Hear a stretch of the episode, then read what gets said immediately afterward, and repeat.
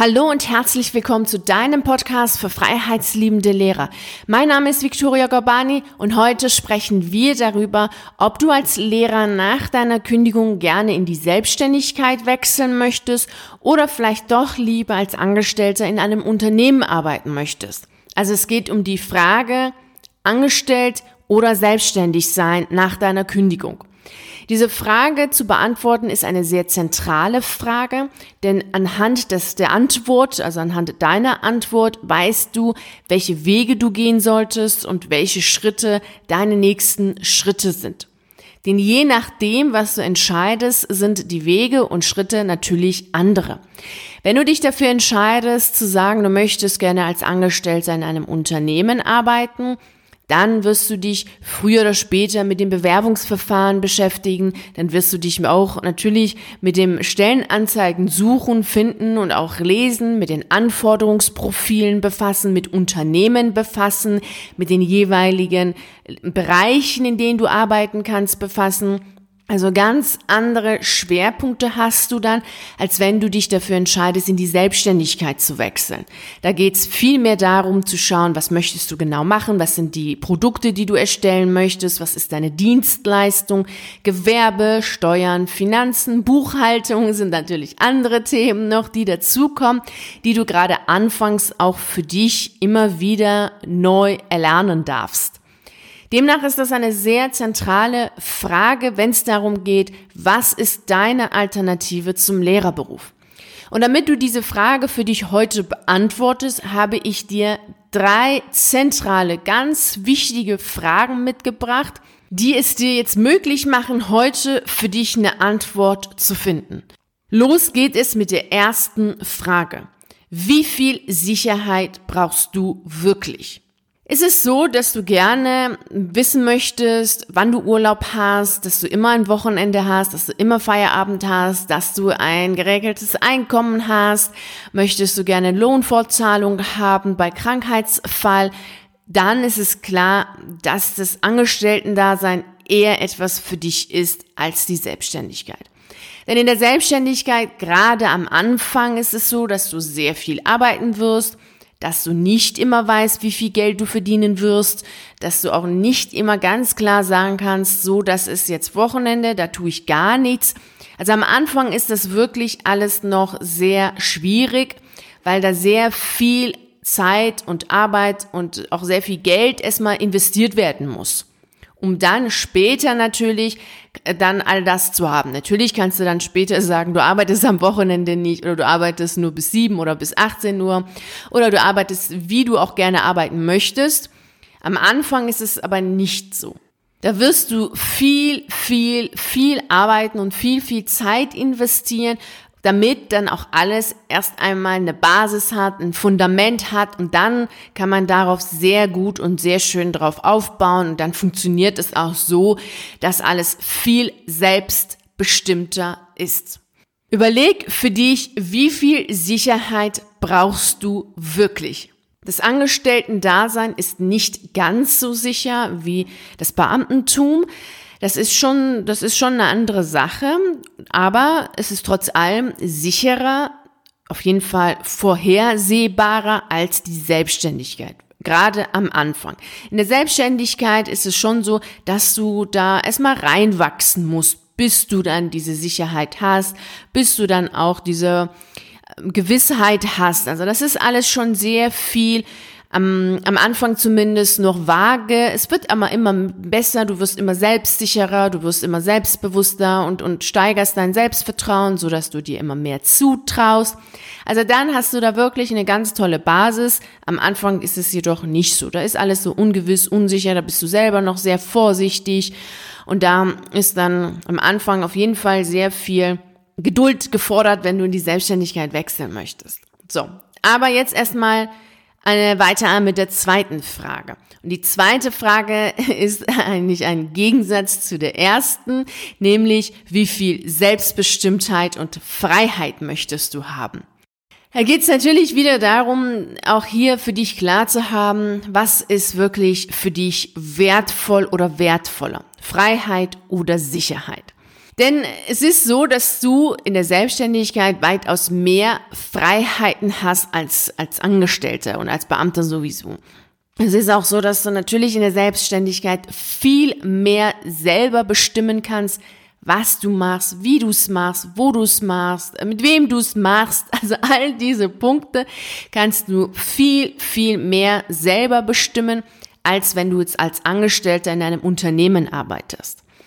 Klar gibt es mittlerweile sehr viele freizügige Verhältnisse, also im Angestellten-Dasein oder Unternehmen, die in einer flachen Hierarchie haben, die eine ganz andere, also agile Arbeitsweisen haben. Also neue Konzepte gibt es da sehr viele. Jedoch ist es ja trotzdem so, dass du da einen Chef hast, einen Teamleiter hast und doch mehr Vorgaben hast, wie, wann, wo, als natürlich in der Selbstständigkeit. Da hängt alles von dir selbst ab. Also du bestimmst, wie es sein soll.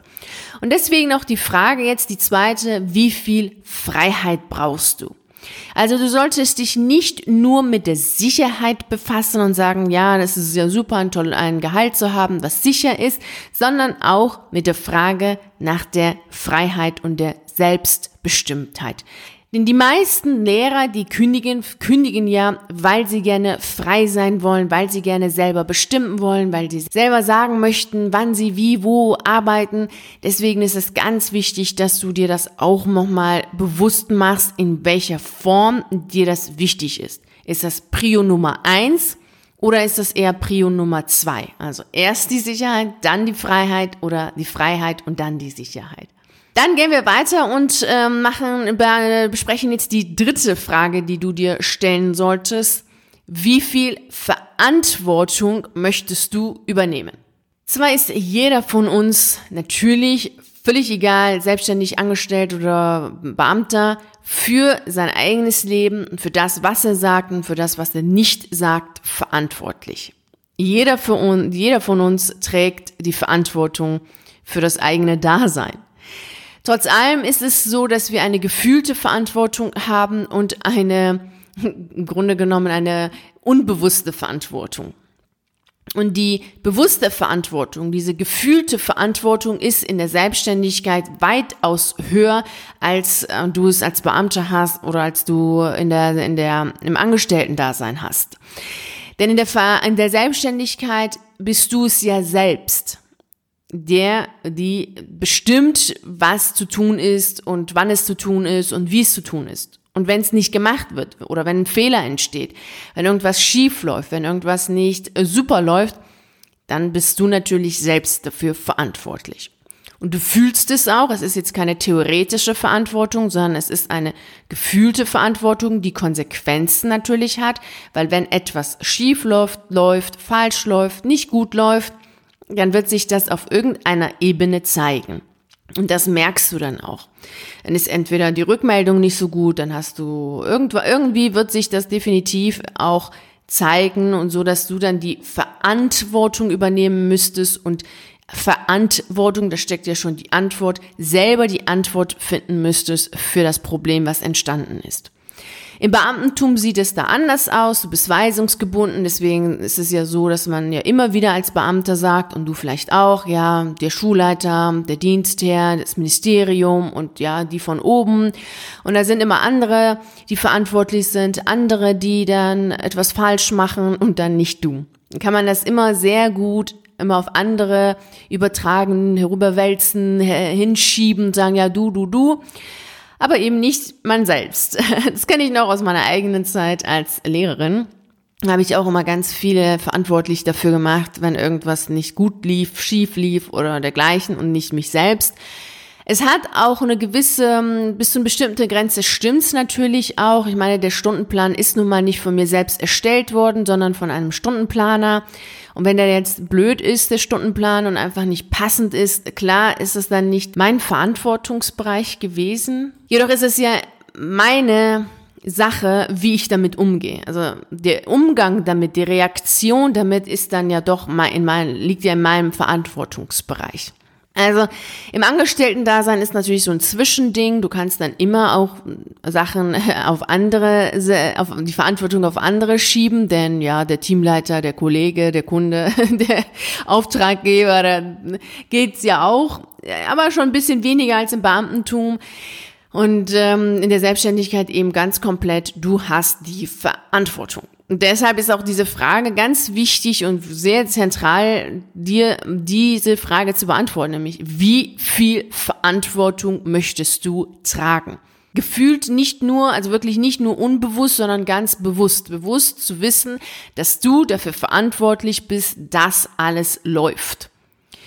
Und diese Verantwortung, die ist in der Selbstständigkeit sehr stark zu spüren. Deshalb ist es auch wichtig, dass du dir deutlich machst, ob du das gerne haben möchtest. Geh diese drei Fragen für dich durch und schau mal, wo du für dich noch Unklarheiten hast, wo es für dich nicht so ganz so klar ist, so dass du weißt, in hm, welche Richtung es für dich gehen kann. Wenn du derzeit überhaupt gar keine Ahnung hast, was du gerne machen möchtest, also wirklich noch in der Findungsphase bist, wo völlig unklar ist, was dein Thema sein soll, wie es und wann und wo, also gar nichts klar ist, dann empfehle ich dir, den Routenplan für deine lukrative Alternative herunterzuladen. Es ist eine PDF-Datei von 20 Seiten, die kannst du dir auf meiner Seite herunterladen und dann kannst du daraus auch oder mit diesem Routenplan kannst du herausfinden, was du gerne machen möchtest und dann kommt ja irgendwann die Frage, ja, selbstständig oder angestellt. Denn viele Sachen kann man auch in der Selbstständigkeit sowohl im Angestellten-Dasein machen. Also es ist äh, beides möglich. Deswegen hängt es davon ab, was passt eher zu dir, was passt eher zu deinem Naturell, zu deinen Wünschen, zu deinen Bedürfnissen. Jetzt wünsche ich dir erst einmal damit viel Freude und Erfolg bei der Beantwortung der Fragen, für ähm, die Klarheit, die du hast und für die nächsten Schritte. Wenn du gerne Hilfe haben möchtest, wenn du gerne Unterstützung haben möchtest auf deinem Weg zu deiner Alternative, dann weißt du ja, wo du mich findest, nämlich im virtuellen Café. Den Link gibt's dann auch in der Beschreibung dieser Podcast-Folge. Und da sprechen wir beide darüber, wo es für dich hingehen soll und was du gerne machen möchtest.